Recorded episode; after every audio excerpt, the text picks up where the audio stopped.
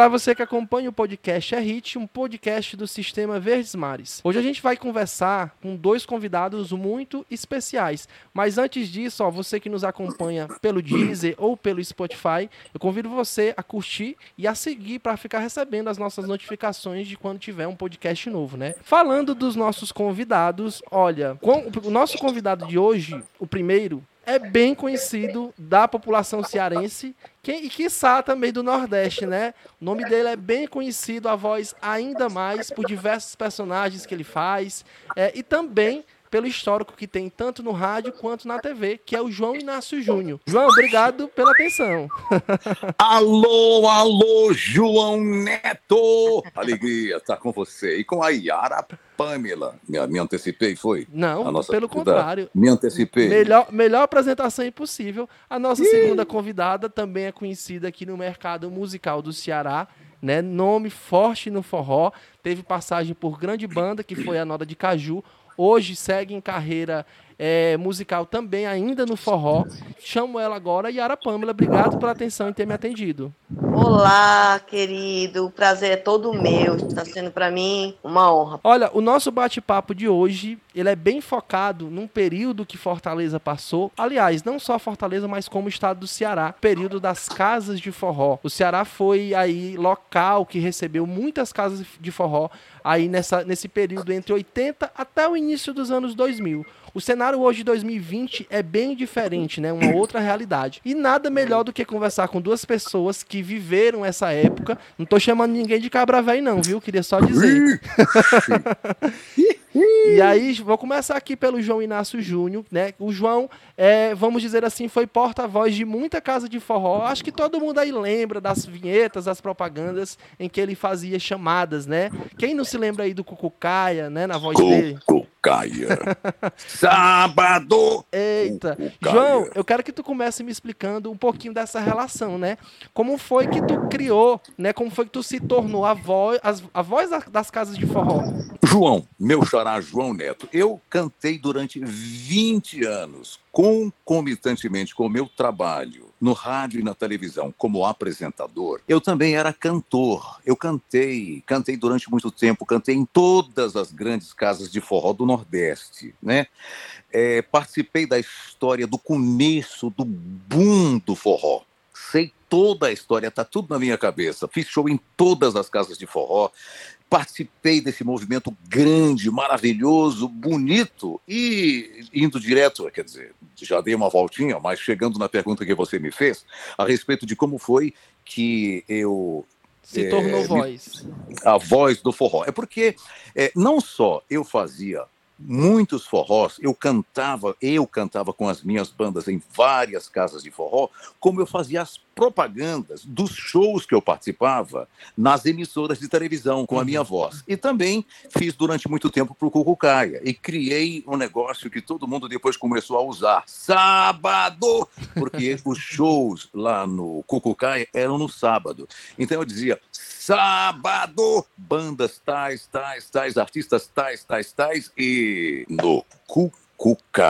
Isso na televisão, na Globo e nas outras televisões, saindo direto, a galera decorou mesmo, né? Então eu fazia as propagandas das minhas bandas e dos meus shows, os shows que eu cantava e que eu promovia, nas melhores emissoras de televisão, inclusive na Globo, e aí a minha voz ficou assim como se fosse a voz das chamadas das casas de forró. Mas eu também cantei muito forró também, viu? João, que bandas que tu chegou a divulgar naquela época, né? E que casas eram essas, né, que tu chegou a fazer publicidade?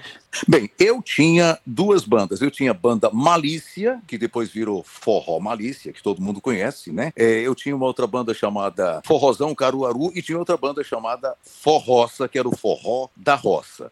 E existia o meu show também. Então eu fazia chamadas destas bandas que eu citei, que eram minhas, mas eu fazia também chamadas de outras bandas que participavam dos shows que eu promovia. Então, praticamente, eu fiz chamadas com todas as bandas, Mastruz com Leite, Cavalo de Pau, Magníficos, Calcinha Preta, Saia Rodada, fiz, é, falei, chamei em é, chamadas para shows as maiores bandas que existem. A Yara Pamela passou por essa época, Yara? Da, das chamadas das casas é. de forró? Eu, já, eu cheguei na década de 90. uhum. né? Nós chegamos em Fortaleza é, em 97, creio eu, se eu não estiver errada. Uhum. Então, eu não me lembro de nenhuma chamada do João nessa época, não me lembro dos programas dele, que tinha as tigresas, e a gente sempre participava.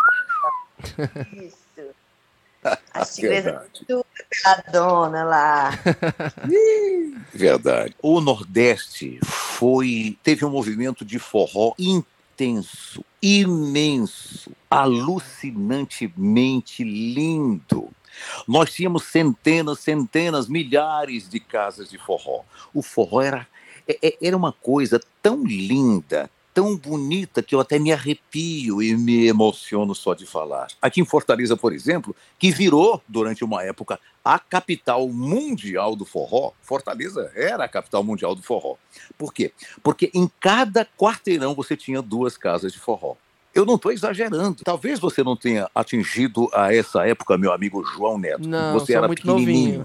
Você era muito menininho, ou talvez não tivesse nem nascido. Mas aqui em Fortaleza, eu posso garantir para você que era raro existir um quarteirão que não tivesse uma casa de forró. É, era uma coisa impressionante. Casas de forró demais, forró. Aqui, houve uma época aqui em Fortaleza que havia forró todo dia de uhum. segunda a segunda. Começava na segunda-feira no Pirata, né? Mas segunda, na terça-feira já tinha duas, três casas de forró fazendo show. Na quarta-feira, na quinta, na sexta, no sábado e no domingo. Era impressionante. E eu lamento muito que esse movimento uhum. diminuiu, praticamente acabou. A gente não vê mais casa de forró. Vamos aprofundar, vamos aprofundar esse, esse assunto com a Yara. A Yara, como estava dizendo agora, viveu aí de 90, chegou aqui no Ceará em 97, né? Yara, fala um pouquinho do teu histórico da tua vinda para o Ceará e que cenário tinha aqui em Fortaleza quando você chegou? Eu estou super emocionada, João, escutando o João Inácio falando, né? Uhum. Porque eu sou uma privilegiada de ter vivido tantos momentos lindos, aqui nessa cidade que eu amo e que eu fiz questão de voltar. Eu também estou emocionado, amiga, sinceramente. Então, eu vivi Pode falar. Ela está bem emocionada, ela está emocionada. Isso é lindo, porque, porque, gente, o movimento do forró foi um dos movimentos musicais mais importantes e mais lindos do Brasil. Eram três, as casas de forró eram tantas: Três Amores, Cantinho do Céu, Viva Maria, Tauap Clube, Clube do Vaqueiro, Parque do Vaqueiro, Forró do Chico Bill, Valeu Boi, Brisa do Lago. Agora a Yara chora. Forró, Forró do Sítio, Chico, Siqueira Clube. Isso para citar apenas alguns. Eram muitas casas de forró, movimento lindo, todo mundo queria cantava forró. Os carros saíam pelas ruas com aqueles paredões cheios de forró. Era lindo, lindo, lindo, uma fase encantada. E Ara Pamela, eu também fico muito emocionado quando eu me lembro daquele tempo. Tinha aquele clube lá da Barra do Ceará, clube de regatas da Barra do Ceará, lotado, uhum. lotado. Era uma, era uma, era uma doideira, uma, uma linda loucura, um delírio maravilhoso. Eu, é, como eu disse, né, eu me sinto lisonjeada de fazer parte dessa época. Depois de 20 anos ter voltado para cá, para essa cidade que eu amo, que eu fiz questão de voltar. E naquela época, o Clube do Vaqueiro era uma, era uma imensidão de, de pessoas, de gente. Clube do Vaqueiro, Parque do Vaqueiro. Eu, o que eu mais me lembro era da multidão cantando comigo. você lembra é do primeiro coisa... show? Você lembra do primeiro show que você fez aqui em Fortaleza, quando chegou? Aonde foi? Que casa era essa? Tem essa memória? Foi Clube do Vaqueiro ou foi Parque do Vaqueiro, foi um dos dois. Uhum. E a gente, eu, os outros, os, e Claudine e Jaim, que cantavam comigo na época, a gente não esperava que fosse aquela, aquilo tudo, sabe? E a gente foi como assim, foi uma surpresa. Nós chegamos bem timidozinhos, a gente não sabia o que que tinha lá, o que que nos esperava e quando a gente subiu no palco, a gente viu aquela multidão cantando a música Meu Vício, que foi o estouro da, da época, né? Meu Vício. Então, assim, aquilo para a gente foi emocionante. Isso é uma das coisas que eu jamais vou esquecer na minha vida. É dessas casas de show. É, Pau de Arara, Clube do Vaqueiro, Parque do Vaqueiro, Cajueiro Drinks. Cajueiro Drinks, gente, eu vi uma reportagem do Cajueiro Drinks, vi o Cajueiro Drinks como está abandonado. E eu chorei também, porque eu queria tanto que aparecesse alguém que dissesse: eu vou reabrir essa casa, eu vou fazer Fortaleza voltar, pelo menos um pouquinho do que era antes.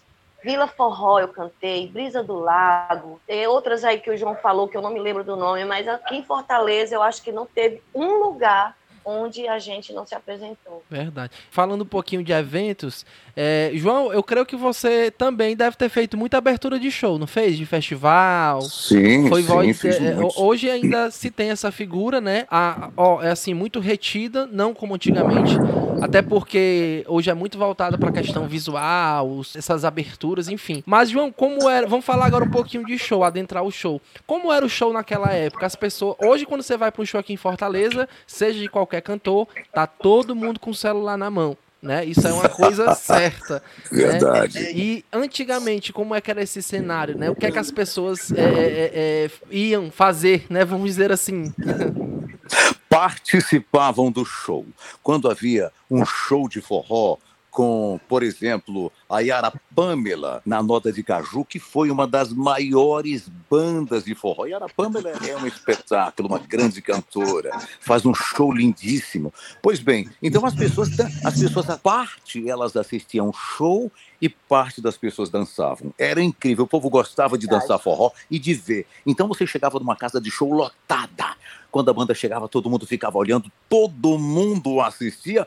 Aí, de repente, o pessoal começava a dançar, dançava, dançava. O pessoal vivia, era uma emoção linda. Aí, a Pamela Verdade. falou de pau de arara. Eu e o, e o, e o, e o João Neto, a gente estava tentando lembrar do pau de arara. Clube de forró muito grande que ficava ali na BR-116 também, né? Ela falou de Cajueiro Drinks, que eu, não, que eu não tinha falado, né? E eu falo também de duas casas que também abrigavam muitas pessoas em shows de forró: o B25 e o Grécie. Shows imensos lá, né? Cantei lá também no Grécia, verdade. Pois é.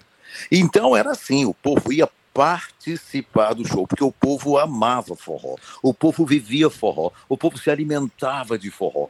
E grandes Verdade. bandas, quando vinham aqui para o Ceará, e as grandes bandas aqui Uhum. do Ceará também, quando faziam show, era uma coisa linda. Agora, a, a- tendo a visão da Yara, Yara, como era nos bastidores, né? Hoje, por exemplo, a gente sabe é, que quando você vai, eu sou a pessoa que hoje estou presente muito em eventos, né? Até a chegada da pandemia, quando estava tendo evento. E nos bastidores, a gente vê o quê? Vê aquela. é, é, geralmente é família, são familiares, são convidados. Quando é uma festa de prefeitura, é o prefeito. Quando não, o governador. E aquela coisa toda, né? E assim, é, e hoje também se tem uma presença massiva de, de sites, de portais de notícias, né? Que, que a, antigamente quem cumpria esse papel era mais a questão dos radialistas, né? A rádio teve aí, o João sabe mais do que eu, pode falar muito melhor que o rádio. Até o início dos anos 90 era o principal meio de, de, de comunicação e música, né? Não tinha negócio Uhum. de aplicativo de streaming, né? Até os anos 90, por aí. Verdade. Não tinha MP3. Então, assim, como eram os bastidores aí, Yara, de, é, é, de camarim, né? Quem, como era que funcionava isso, né? Tinha aquela rotina de ter segurança ou não? Como se tem hoje grandes artistas aqui de Fortaleza. Sim, inclusive a, a banda tinha seus próprios seguranças para a gente, porque como na época era uma febre o forró nada de caju aqui em Fortaleza, então para a gente poder entrar, quando não era pelo lado de trás, por trás do clube, é, os policiais tinham de fazer tipo um corredor para a gente poder passar, e as Eita. pessoas queriam- entregar presentes, queriam pegar na nossa mão, falar, sempre gostei muito de dar atenção, de retribuir o carinho dos, dos meus fãs, sabe? E os camarins eram muito recheados de coisas boas, de frutas, de bebidas, eh, de doces. Era, nossa, era, era um sonho. Um sonho. João, e, e, e para você, né? É, ó, a gente conversou aqui, você fez abertura de eventos, fez abertura de shows.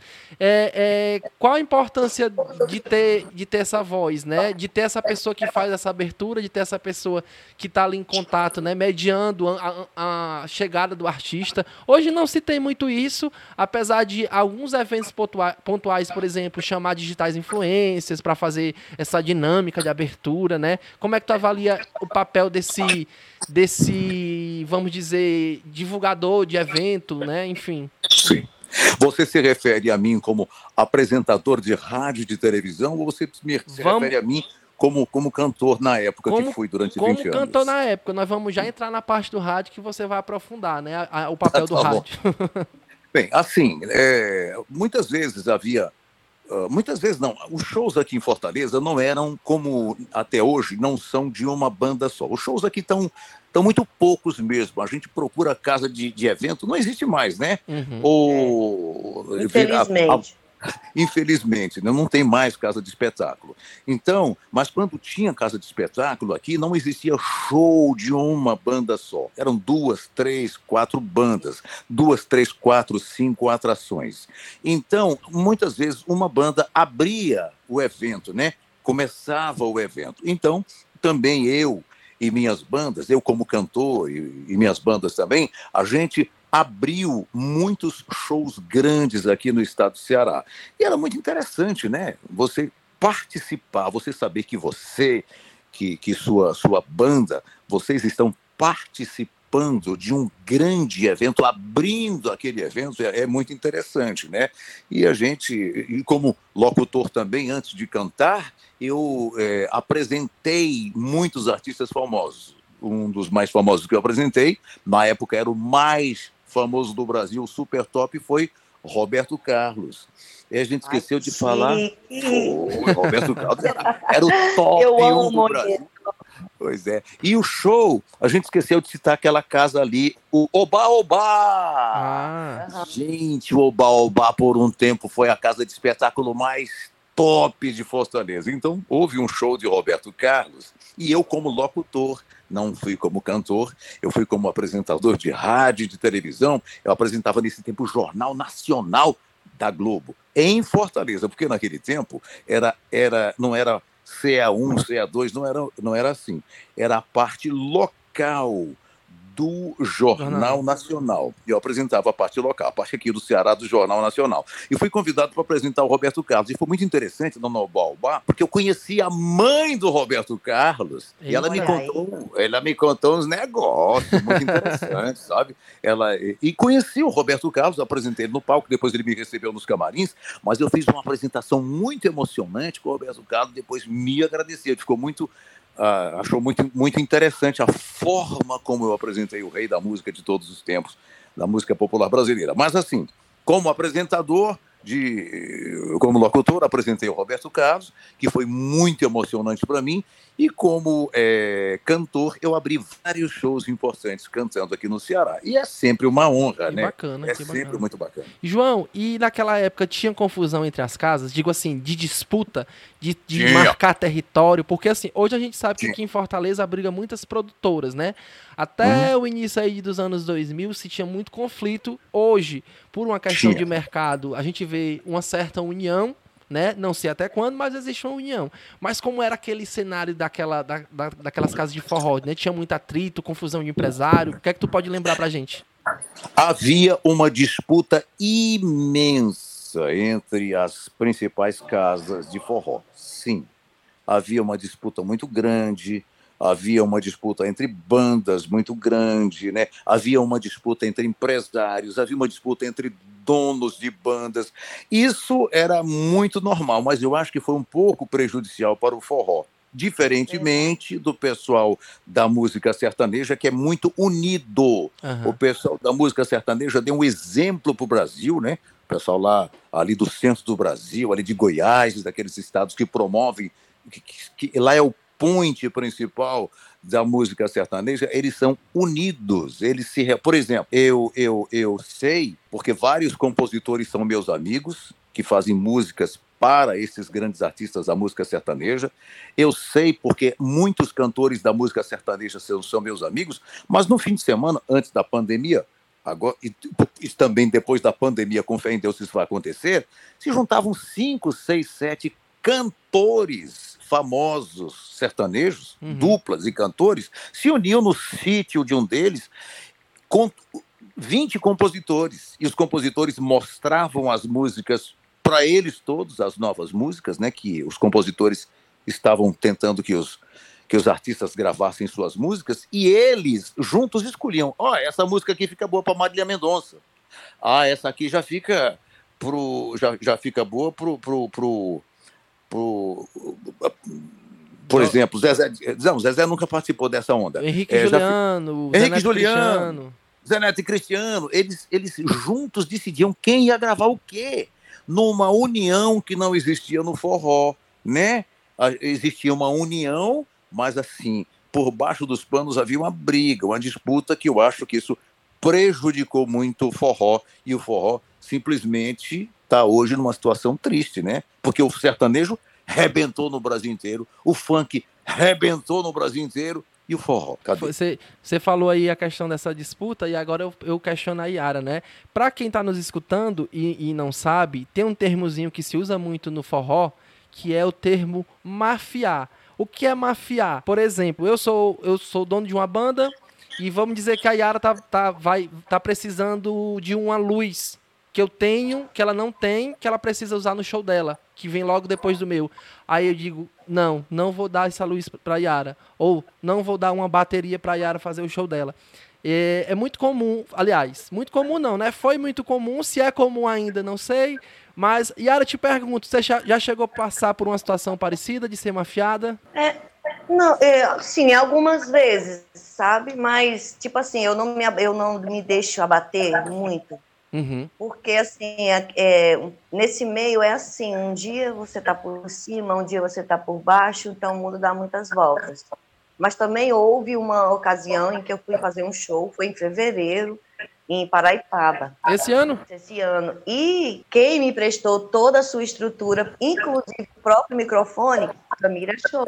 Olha aí, para você ver, Entendeu? né? Pessoas, Contraponto. É, a Samira, a Samira de todo o seu material, né, juntamente com o Fábio Quixadá, é o esposo dela, disponibilizaram de todo o material para a gente. Que bacana. Pra banda, né? E que bonito. Foi um show, é, foi um show de prefeitura, uma festa de prefeitura, então tinha muita gente na rua. Fez o show primeiro, porque ela tinha, acho que ela ia fazer outro show depois, e deixou toda a sua estrutura, inclusive eu cantei com o microfone dela, então isso é uma coisa que eu sou muito grata. Que eu bacana. jamais me esqueço. João, quando, João, quando tu foi cantor, tu chegou a ser mafiado? Muitas vezes. A, a Yara Pamela falou de uma grande artista que tem caráter, que é a... Samira Show. Samira. Samira Show. É uma pessoa maravilhosa, ela tem muito caráter, ela sabendo que você é também uma grande artista, Pamela, ela lhe respeitou, ela lhe honrou. Agora, é, antes, antes, pois é, antes de eu, João Inácio Júnior, conhecer isso, eu, eu tive vários problemas. Uma vez, uh, eu fui fazer um show, uh, a gente esqueceu de falar do uh, clube do, do Banco do Brasil, que tinha ali na Avenida Beira Mar. Era a ABB, né? Já, tô, já fiz shows é, eram shows imensos, né? Eles venderam aquilo e construíram um prédio lá, mas havia na Avenida Beira Mar, em Fortaleza, a ABB, a ABB, a Associação, a Associação Atlética do Banco do Brasil, que fazia muitos shows. Então eu fui fazer. A culpa não é do Banco do Brasil, nem da gestão daquele clube. Uhum. Eu fui fazer um show lá, né? E antes, o, o som é, e a iluminação eram de um outro artista. Então eu fui convidado para cantar e tal. Então, quando esse artista terminou de cantar, esse cantor de forró, terminou de cantar, um cantor muito famoso, e o som era ele que tinha contratado, ele que tinha alugado o som. Porque quando ele fez o, ele fez o contrato com a Associação Atlética do Banco do Brasil, ele se comprometeu a levar som e iluminação. Uhum. Então, os outros artistas se apresentariam também no mesmo som. Quando eu fui me apresentar, o som ficou muito ruim e a iluminação foi absolutamente desligada. Isso acontece e também aí, com a gente. Eu, eu não podia parar o show, porque como é, eu vou estar tá lotado, eu vou parar o show. Eu reclamei, eu disse, gente, mas por que, que eles ligaram a, a iluminação? Isso é uma descortesia. Não ligaram a iluminação e o som ficou ruim. Meu e outra vez aconteceu um negócio, foi um show de prefeitura também. A prefeitura me contratou, certo? Para fazer um show com minha banda, Banda Malícia, era Banda Malícia e João Inácio Júnior, um show imenso aberto. Então, eu fiquei responsável por levar o palco, a iluminação e o som, né? Uhum. Não, desculpa, eu fiquei responsável pelo palco e, e, e pelo som. E a outra banda que foi se apresentar com a gente ficou responsável pela iluminação. Então, veja bem, eu, João Inácio Júnior e minha banda ficamos responsáveis pelo palco, e pelo som. som. E a outra banda pela iluminação. Aí a banda fez um show antes de mim e da minha banda. Quando eu entrei, eles desligaram. A outra... ah, e foi eu quem contratou a outra banda. Foi eu que contratei, não, eu que indiquei Indicou. a outra banda para ser né? contratada. Né? a iluminação foi desligada e eles não ligaram de jeito nenhum. Aí depois disso, quando eu aprendi isso, quando eu vi que no mundo do forró existia esta coisa lastimável que você se citou, lamentável, que era a máfia, né? Uhum. Mafiar outra. O que, que eu fiz? Todo show meu, eu tinha que levar meu som, minha iluminação, meu palco e acabou. Se não for, eu não vou. Aí eu levava tudo. Agora, nunca mafiei. Quando outras bandas iam cantar, eu dizia, faça igual. Dizia para os meus técnicos de som e de iluminação: façam igual vocês fizeram para mim e para a banda Malícia. Não mafie, porque eu acho que a gente, quando faz sacanagem, a gente abre volta. uma porta para o diabo e volta. É, volta e Deus pra... não protege. É verdade, Pamela, volta, volta. É é complicado você ouvir esse tipo de história, né? Saber que acontece isso. E olha, tá aí, a, a, a Yara é, passou por uma situação, uma situação positiva esse ano. Ou seja, o contraponto também existe, né? Nesses, nesses, Sim, nessas amor. situações. E, e assim, vocês estão, vocês estão falando. Só, Fala. Só, João, deixa eu só fazer uma, uma, coisa que eu vou pontuar aqui. Pontue. Nós estamos nos referindo a um, uma, uma, uma situação que existia no tempo do forró de 15, 20 anos atrás. Uhum. Hoje, eu acredito que não exista mais, porque as pessoas estão muito profissionalizadas, estão muito espertas. Os artistas não deixam mais que isso aconteça. Quando vai acontecer um evento que leva artistas que têm um certo nome, cada artista faz as suas exigências contratuais. Sim. E se não forem cumpridas, há um processo, há uma indenização grande. Portanto, eu acredito que isso não exista mais nos dias Tal, de hoje. Talvez, João, não é exatamente como você está falando, não com frequência, mas aqui e acolá, hoje, graças ao é. advento da internet, né, através do, das redes sociais, Instagram, existem muitos perfis que vivem da vida dos outros, né? Vamos dizer assim. E essas histórias acabam chegando na gente, né? A gente, enquanto jornalista, tem esse papel de checar essas informações. Mas, esse, uhum. mas assim, se a gente pegar nos últimos anos, eu já chequei várias informações desse tipo. Mas são coisas pontuais, né? Eu vou dar exemplos de situações que ocorreram, principalmente em períodos que, precisa, que você precisa muito da ajuda do outro. Que é, por exemplo, no São João e no Carnaval. É, a gente sabe que a agenda de São João e Carnaval é 30, 40 shows. Você precisa da ajuda do outro, né? Nem sempre uma banda uhum. consegue levar é, de Caruaru para Salvador o equipamento. Então, assim, tem muita essa troca. Mas é como você está falando. É, é, isso é, isso é, é, esporádico. Hoje acontece, mas no nível muito pouco. Ah, e, e aí eu vou entrar agora numa, num, num campo né, que vocês têm domínio, que é palco, né? A luz, o som, tudo funciona em cima do palco. E eu quero saber de vocês uma coisa. Vocês se lembram de quedas e tombos que vocês já chegaram a levar? Ah, eu levei vários. Eu também. É impossível, né, Pamela? A gente passar 20 anos é. fazendo show e não ter levado umas quedas, né? Minha amiga uhum. Pamela, conta logo Verdade. aí a tua. Yara Pamela. Eu sei que eu já levei muitas. não lembro, não lembro assim os locais, mas eu já levei muita queda. Chegou a, a, a quebrar alguma coisa, fraturar, alguma coisa assim do tipo? Não, não graças não a Deus não. Eu me lembro que a primeira queda que eu levei, eu estava grávida. Eita. O palco o palco ele era tipo aquelas madeiras já estava muito acabadinha e teve uma hora que eu pisei que minha perna entrou. Foi horrível, mas Você lembra a cidade? Não, não lembro. Não lembra. E João, não. você tem uma história boa aí de queda de tombo? Eu levei algumas quedas impressionantes. Uma vez eu estava fazendo uma, uma, um, um show, eu, eu a, a cidade é era perto de Sobral. Eu não me lembro o nome exato da cidade, mas eu me lembro da cena. Eu tava, era um, um show imenso, o palco era um palco bem alto. Pela né, um Malícia. eu, uma Malícia, era Banda Malícia e João Inácio Júnior. A gente tinha levado um palco grande, um palco bonito, um palco alto, uma iluminação grande, e eu estava cantando, pá, pá, pá, cantando, que eu sempre cantava e dançava ao mesmo tempo. Fazia tudo todo tipo de loucura que se possa imaginar no palco. E aí, simplesmente, eu esqueci que o palco acabou. Eu cheguei no limite do palco e caí em cima do povo. Pufo! Só não foi pior a queda porque eu tinha. Eu caí em cima das pessoas, né? Eu acho que eu machuquei alguém. mas Ainda não... bem que você caiu em cima das pessoas, João. é verdade, Pamela. E aí eu não me machuquei muito. Outra vez, eu estava em Iguatu, aqui no Ceará, fazendo um show. Eu fui fazendo um ginásio. É, era um show diferente, assim, porque eu fiquei na quadra com a banda, as pessoas não entraram na quadra, as pessoas assistiam o show é, do, da, da, da, Como é que a gente diz? Arquibancada?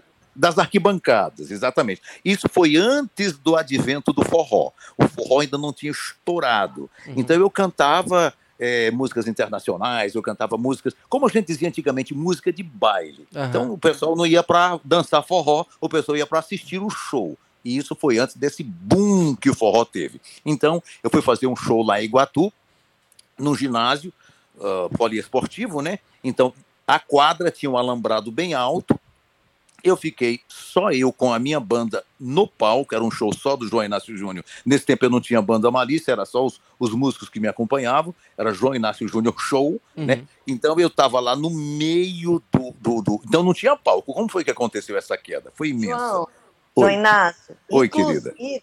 O meu sanfoneiro can... tocou contigo na banda Malícia, o Nonatim. Nonatim!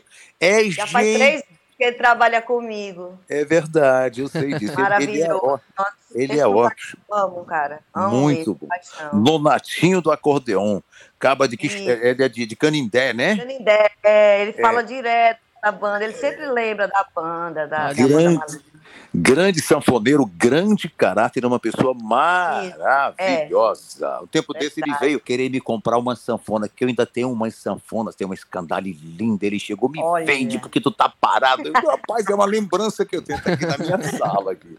Mas Ai, aí eu levo um beijo pro Nonatinho do acordeão, uma das pessoas mais maravilhosas que eu conheci. Grande músico, grande sanfoneiro. Chegou na banda Malícia, não tacava legal não, mas eu resolvi investir nele, porque ele tava começando. Ele estava começando. E no tempo que ele entrou na banda Malícia, o produto mais raro que existia era sanfoneiro. sanfoneiro. Menino faltava sanfoneiro. Aí o sanfoneiro, que era da banda Malícia, recebeu uma proposta, disse: Eu vou. Eu disse: Eu aumento. Ele disse: Não, mas o cara lá vai me dar casa, vai me dar carro, vai me dar um monte de coisa. Eu disse: Então vá. E fui chamar o Nonatinho do acordeon. Rapidamente ele se transformou num grande sanfoneiro é. e hoje é o sanfoneiro da Pamela, Yara Pamela. João, Mas, é muito foi. interessante, porque, tipo assim, o Nonato, eu não só admiro a pessoa dele, mas o trabalho, porque ele não é aquele músico que enfeita, ele copia o que tem, porque a música, o forró romântico, o nosso forró das antigas, ele é bonito você tocar o que tem na música. É. Quando tu enfeita, ela perde o encanto e ele faz tudo copiadinho, solo, sabe?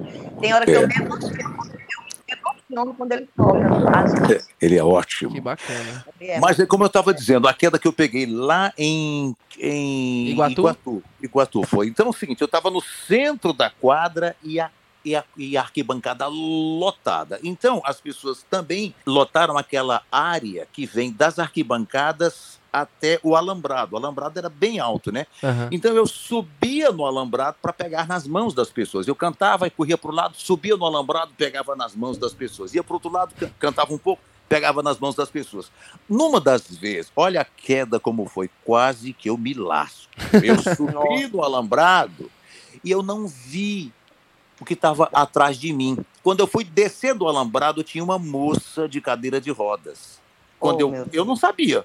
Quando eu pá, vou, aí caí por cima dela e caí com o quadril no chão, assim do lado. Gente, Nossa. eu fiquei no chão. Quando eu me levantei, eu estava tudo escuro. Eu estava disfarçando, mas eu quase que eu não conseguia nem andar. Uma dor imensa. O que foi que Nossa. aconteceu? As pessoas, que ela era muito minha fã, então deixaram apenas ela entrar. Foi o que aconteceu. Botaram a mocinha de cadeira de rodas, para eu ter uma surpresa, ela me abraçar. Só que eu não vi quando a, a produção do show uhum. colocou ela dentro da, da, quadra. Aí ela foi atrás de mim para chegar perto de mim. E eu não vi. Subi no alambrado. Quando eu fui pular de ré, eu fui pular de costas, né? Porque eu peguei no alambrado, subi, quando eu fui descer, fui pular de costas. Foi bem em cima dela, mas foi uma queda.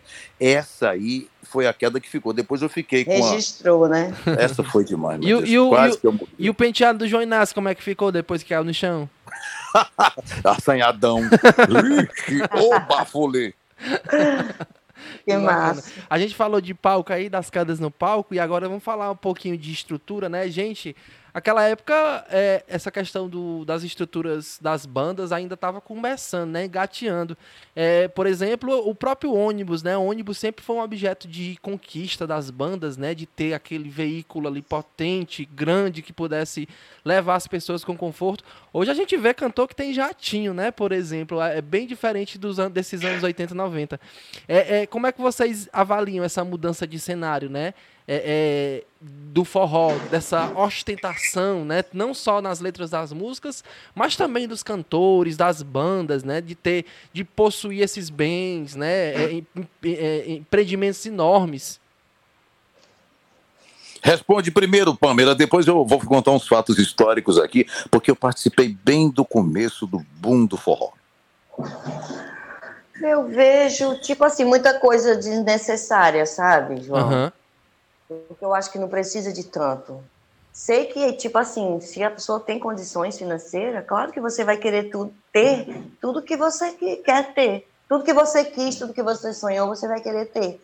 Mas, assim, meu ponto de vista, muitas coisas são, são desnecessárias. Uhum. Eu vejo assim. Eu acho que você ter o suficiente já basta. Até porque não, não, não chama muita atenção, não te coloca é, em alvo de nada, entendeu? Pensa assim. Entendo, entendo. João? Olha, é o seguinte, eu vou contar para vocês algumas coisas muito interessantes do comecinho do forró. Porque o cara que criou esse forró que virou sucesso no Brasil, eu não sei se vocês sabem, foi o Emanuel Gorgel. Sim. O Emanuel Gorgel, ele. Porque aqui, no, aqui no, o primeiro cara a fazer grande sucesso no forró foi o Paulo Ney, mas ele era um evento de Fortaleza. Apesar dele não ser de Fortaleza, ele ter vindo de fora, do interior do estado para Fortaleza, ele fazia show em Fortaleza de segunda a segunda. Paulo Ney Banda, né? Paulo Ney Banda, ele arrebentava onde ele chegava, era gente, era gente, era gente demais. Tinha que saber, quando ele ia fazer um show, ele perguntava onde é que vai ser, porque se for se, couber menos de 4 mil pessoas, eu não vou cair ter não. briga. Era impressionante. Aí ele fazia muito. Paulo Ney foi o primeiro cantor de forró que arrebentou. E ele arrebentou por quê? Vou contar para você.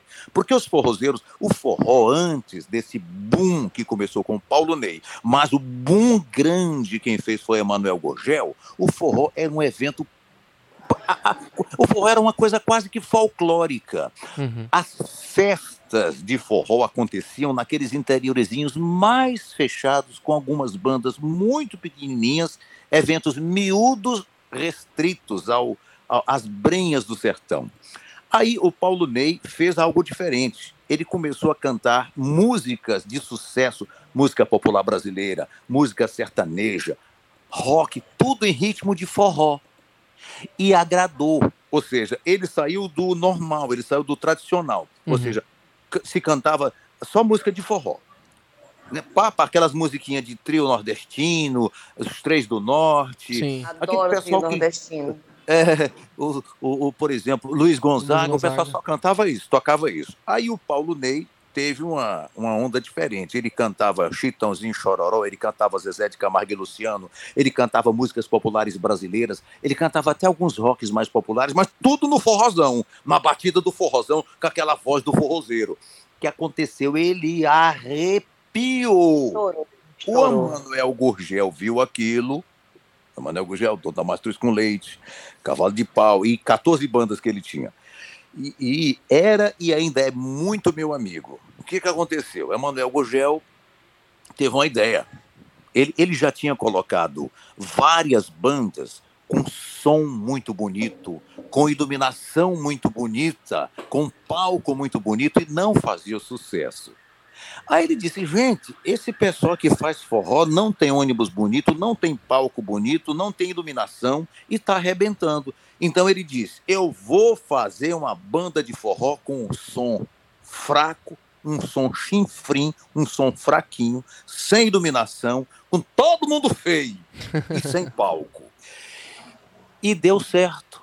Arrebentou a Mastruz com Leite, fez sucesso no Brasil inteiro. Agora, quando a banda virou um sucesso nacional, Emanuel Gorgel disse: agora eu vou fazer a banda ficar bonita. Aí era no palco grande, lindo, bonito. Os shows aconteciam com um som muito grande. Ele mudou alguns dos integrantes da banda e ela ficou uma banda assim, realmente bem moderna, mas começou daquele jeito. E a, o ônibus da banda, no começo da, da, da banda Mastros com Leite, ela já no sucesso, ela já era um sucesso regional, mas os cantores não eram bonitos, o som não era bom, a iluminação não era boa, não tinha palco e o ônibus era uma carniça.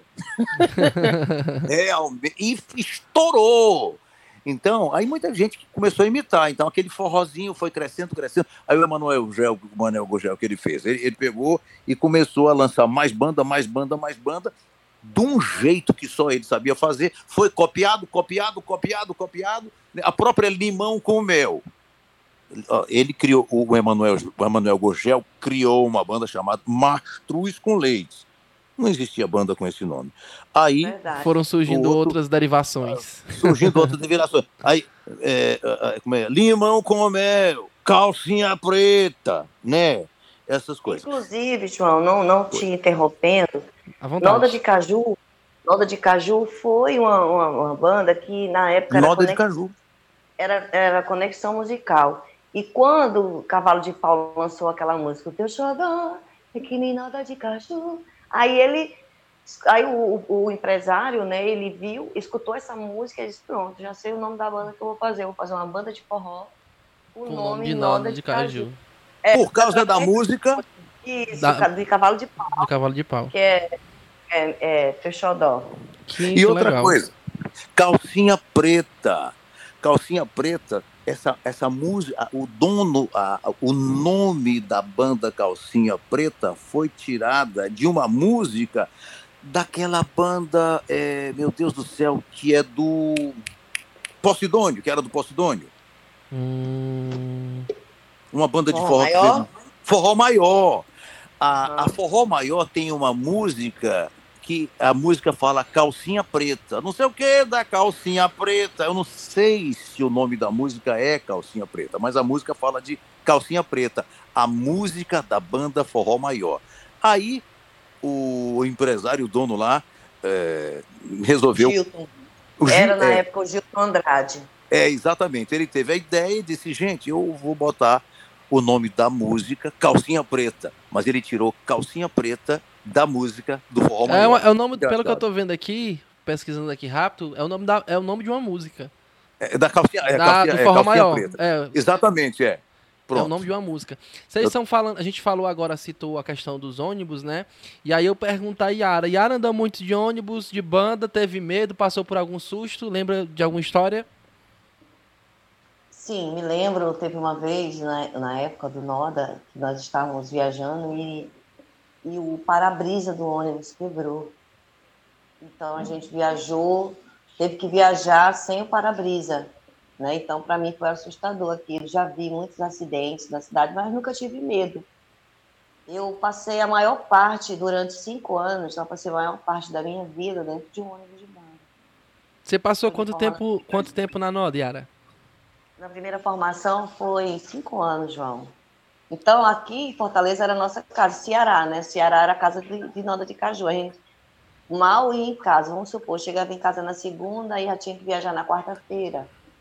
Eu até me assustava quando eu chegava em casa, porque meus meninos estavam maiores, né? Eu deixava eles de um tamanho. É, eu chegava em casa eles estavam maiores. Eu digo, meu Deus, como esses meninos estão crescendo. É, isso aí, é o trabalho, né?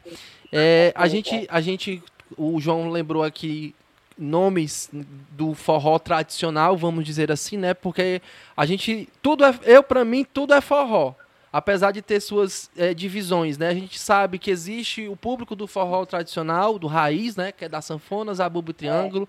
A gente sabe que tem o público do forró eletrônico e a gente sabe que tem o pessoal do forró, vamos dizer assim, estilizado, que é o que a gente escuta hoje de derivações, que é com piseiro, a pisadinha, né? Pra mim, tudo é forró, a música é muito mutável. E eu queria saber uma avaliação de vocês, né? Como é que vocês é, avaliam essa evolução dentro da música? É algo positivo também, essa questão de misturar gêneros? Vocês avaliam é, é que isso é benéfico para a música, principalmente para o forró? Como é que vocês pontuam isso? Vai, João. Eu acho muito interessante. Eu acho que qualquer valor que venha a ser agregado a um estilo musical para que ele sobreviva e cresça, muito bacana. Eu aprovo e aplaudo, desde que ele não perca muito da sua raiz, né? A própria música sertaneja, ela evoluiu. Falo de música sertaneja porque é o grande sucesso musical hoje no Brasil, é a música sertaneja. E, e, e aquela metida a ser sofrência, né?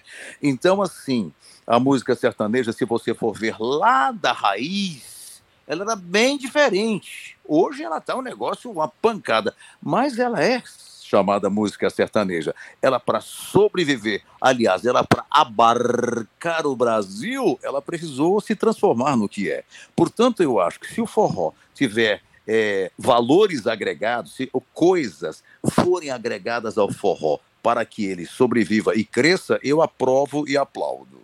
Bacana. O seu Jereba, o seu Jereba gostaria de, de comentar alguma coisa? Já ele tá por aí contigo hoje? Tá, tá, tá chegando aqui, tá chegando.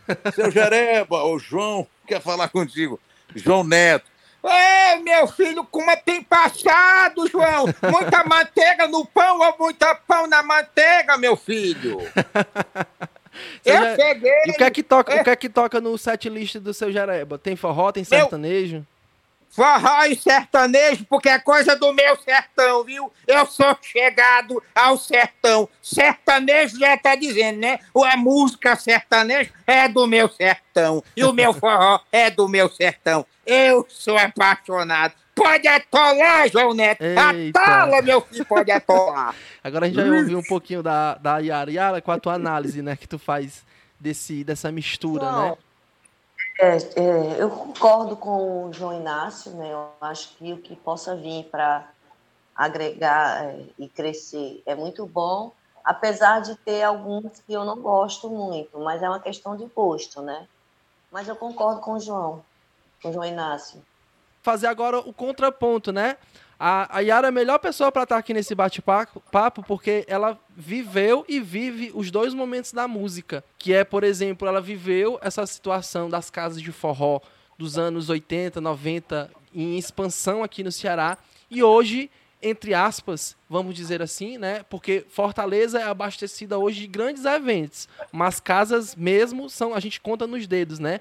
E a Yara é um dos nomes que vive da noite de Fortaleza, né? Dos bares e restaurantes que hoje é, não, não cumprem o mesmo papel como as casas, porque as casas de forró antigamente eram verdadeiras vitrines, né, para o Brasil. Muita gente veio se lançar aqui e continua vindo até hoje, né?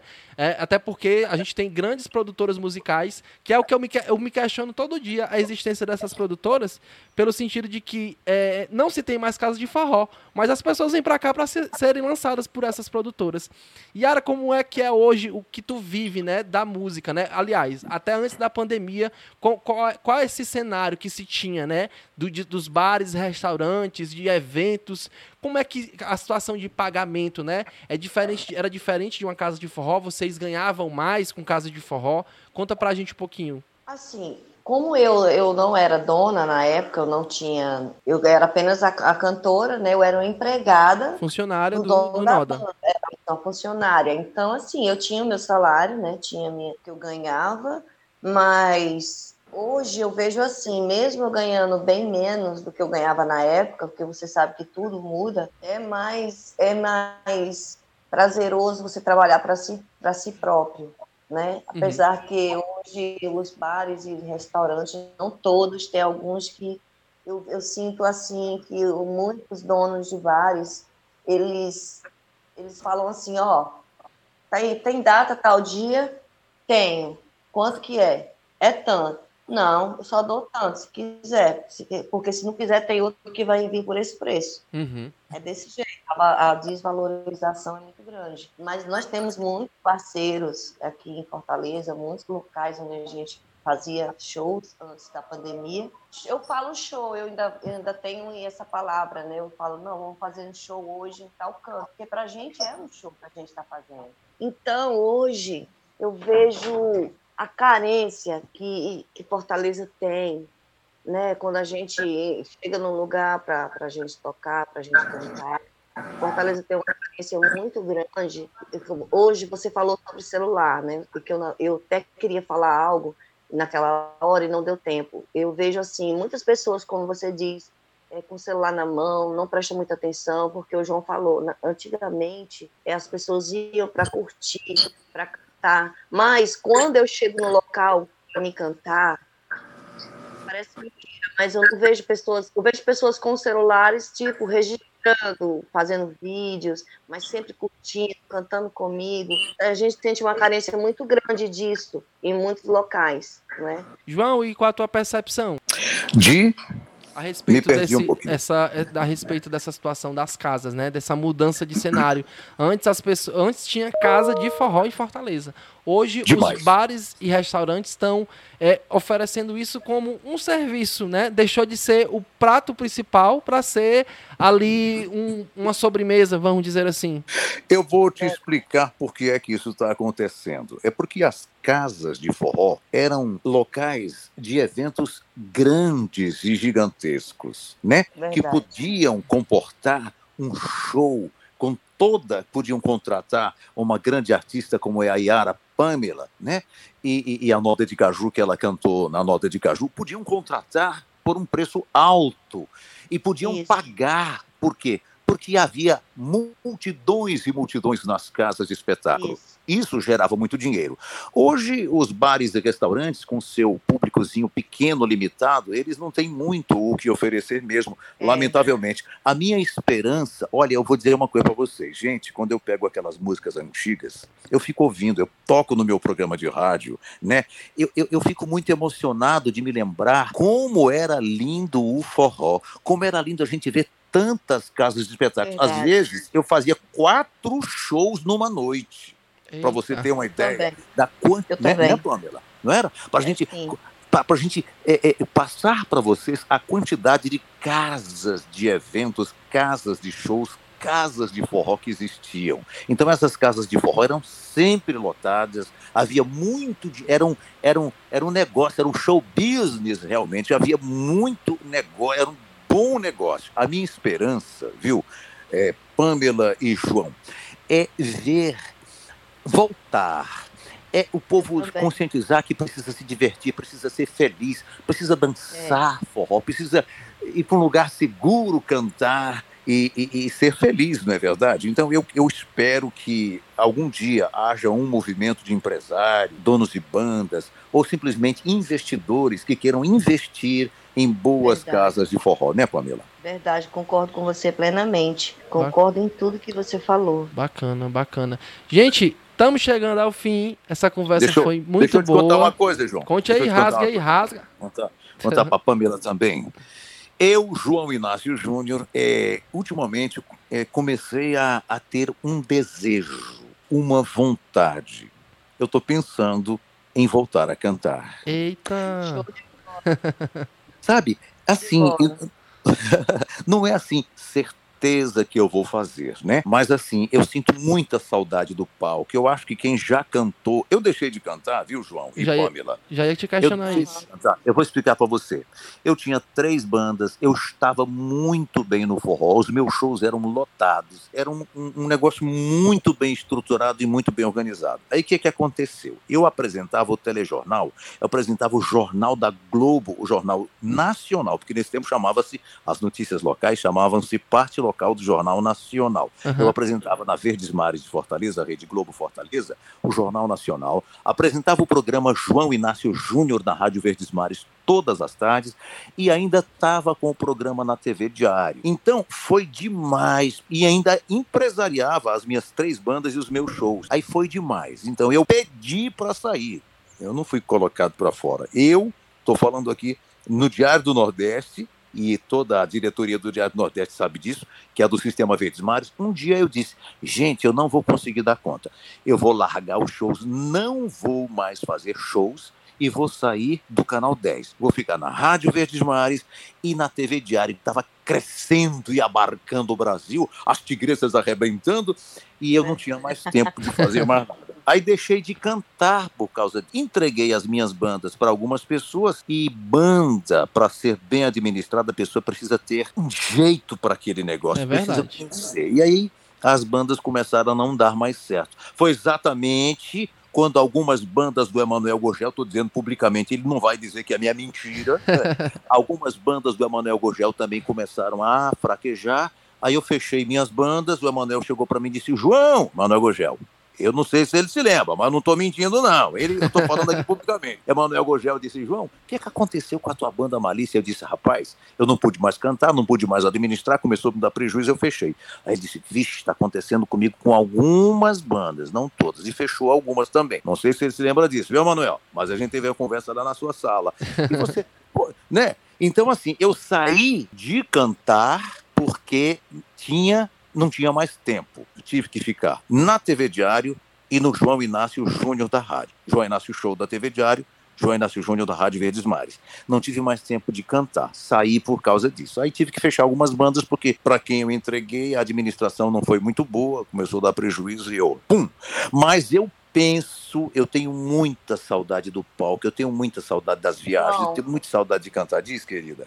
João Inácio, uma- um conselho que eu vou te dar. Eu sei que você não precisa de conselhos, mas a Preciso.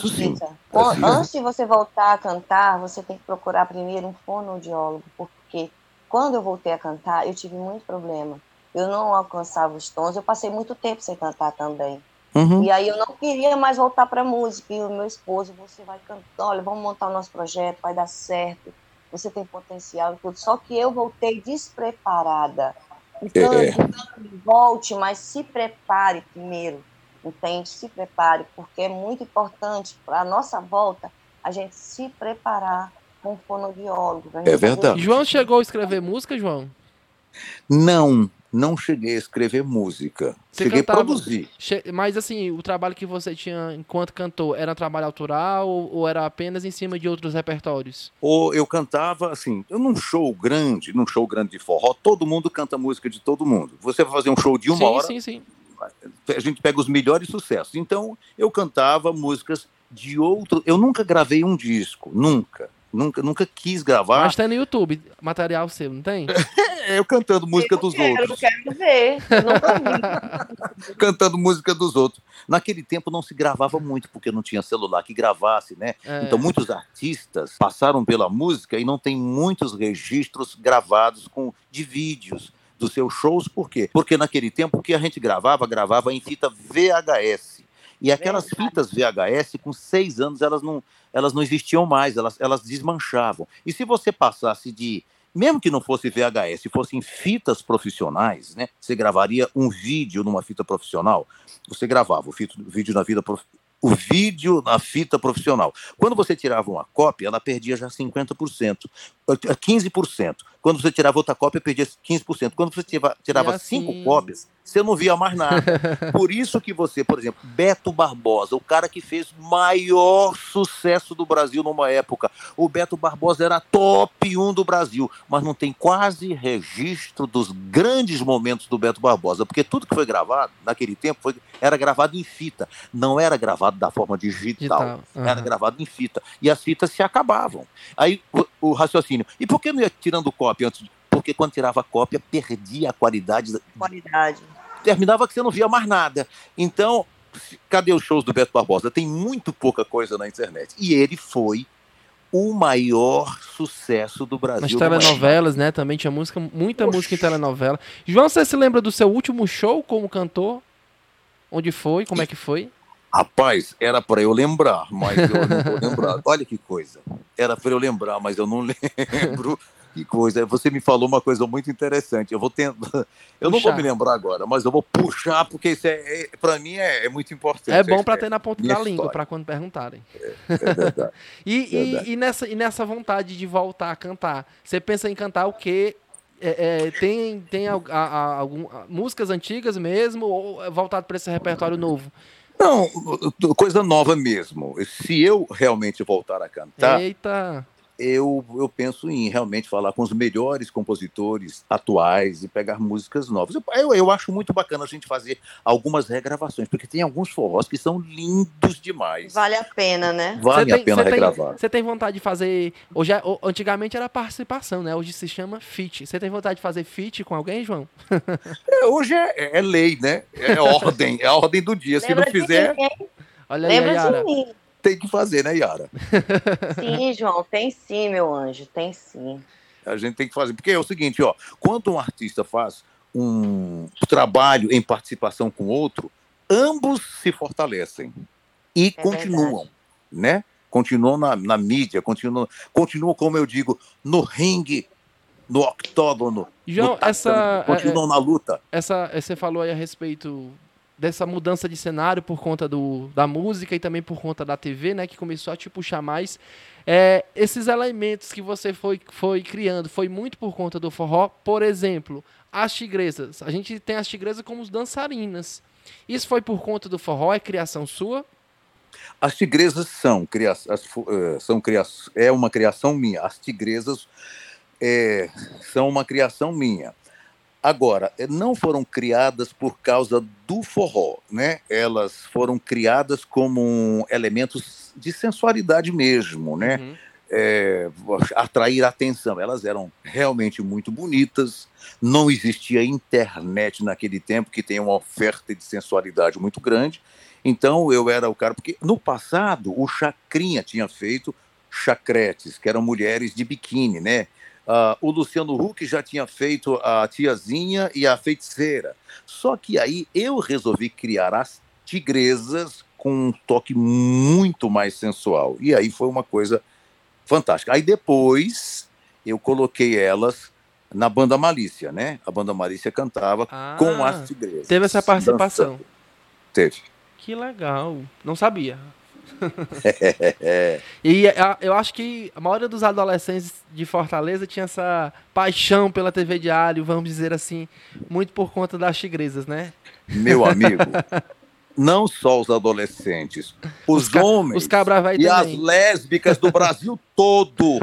É, meu compadre, lésbica também gosta de, gosta de mulher igual nós. É, então é o seguinte, as mulheres que gostam de mulheres amavam, né? Os homens de todas as idades amávamos as tigresas, não só os adolescentes, né? E elas faziam um sucesso enorme no Brasil. Elas foram convidadas para posar para Playboy, né? Eu recebi um contato na época da revista Playboy, convidando as tigresas para posarem na Playboy. Mas eu não aceitei na época, porque eu queria que elas fizessem um pouco mais de sucesso e depois posassem peladas. Aí terminou que ah, terminou que eu tive que ah, terminou que eu tive que acabar com as tigresas, Uhum. né? Na época, você pode até perguntar por quê? Porque houve uma censura, né? Uma censura muito grande. Não assim, não tinha uma censura como no tempo da, da ditadura militar. a TV mudou, né? A TV mudou, é, o olhar para a TV mudou, né? As políticas culturais, né? Isso. Pra, voltadas para a televisão. Aí depois eu esse- É. Aí depois eu voltei com as tigresas, aí foi um sucesso danado, mas aí o pessoal começou a reclamar. Enfim, chegamos a 2020, né? Apesar de tudo, o forró ainda continua muito forte, né? Inclusive hoje a gente tem os principais representantes da- da- desse gênero popular que tanto, tanta gente gosta, né? Seja através do rádio, dos aplicativos de streaming, é, escuta, dança, é, é, curte com família, em casa, com os parentes, enfim. E aí, é, agradeço aqui a atenção de vocês e disponibilidade, né, em ter parado aí um pouquinho do tempo para conversar.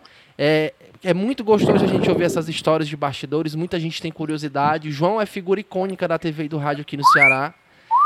E a Ara Pamela tem uma carreira assim impecável dentro da música e a- o repertório dela é vivenciado hoje não só através da Noda, né, através de outras cantoras que têm no repertório canções no tom da Yara, né, tentam fazer ali igual, né, chegam a imitar, vou dizer assim. E é, e é muito feliz por ter vocês dois juntos em um programa aqui comigo. Obrigado pela atenção, gente. Muito obrigado, desejo todo o sucesso do mundo. Eu queria, João Neto, dizer que foi uma honra participar desse podcast com você e com a Yara Pamela, esta grande minha. cantora que participou dos melhores momentos da Super Noda de Caju. Yara, é uma honra, um privilégio, uma alegria participar desse papo, desse, desse bate-papo com você e com o João Neto. João, João, João eu, eu, eu tento imitar você, mas não consigo, né? Só o. Mandar um abraço aqui pro Titela, que é o único que consegue você imitar você bem direitinho. termina, termina dizendo para mim fé, garra e otimismo daquele jeito. Que eu falo no, no programa? No programa, é. Aquela mensagenzinha legal? É, tem aí. Tem, né? Eu falo, tá, tá na cabeça, tá, tá na, na, ponta da língua. Pois eu quero é, agradecer a você, meu amigo João Neto, e a grande cantora Yara Pamela, por essa oportunidade de bater um papo com vocês, de ser entrevistado e até entrevistar também, porque eu fiz algumas perguntas. Ótimo. E dizer que a gente encerra esse papo, né? Posso encerrar? Posso? Pode, pode encerrar. Posso?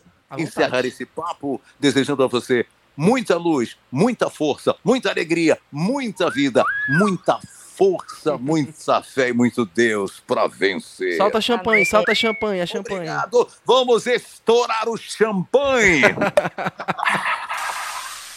uh. É isso aí.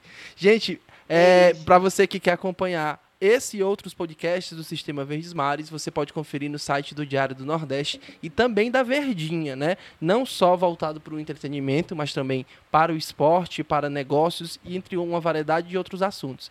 Obrigado pela atenção. Lembrando que você pode entrar em contato com a gente através dos nossos e-mails, né? joão.lima.svm.com.br e também através das nossas redes sociais, arroba coluna Obrigado pela atenção, gente, e a gente se encontra num próximo episódio do podcast, hein?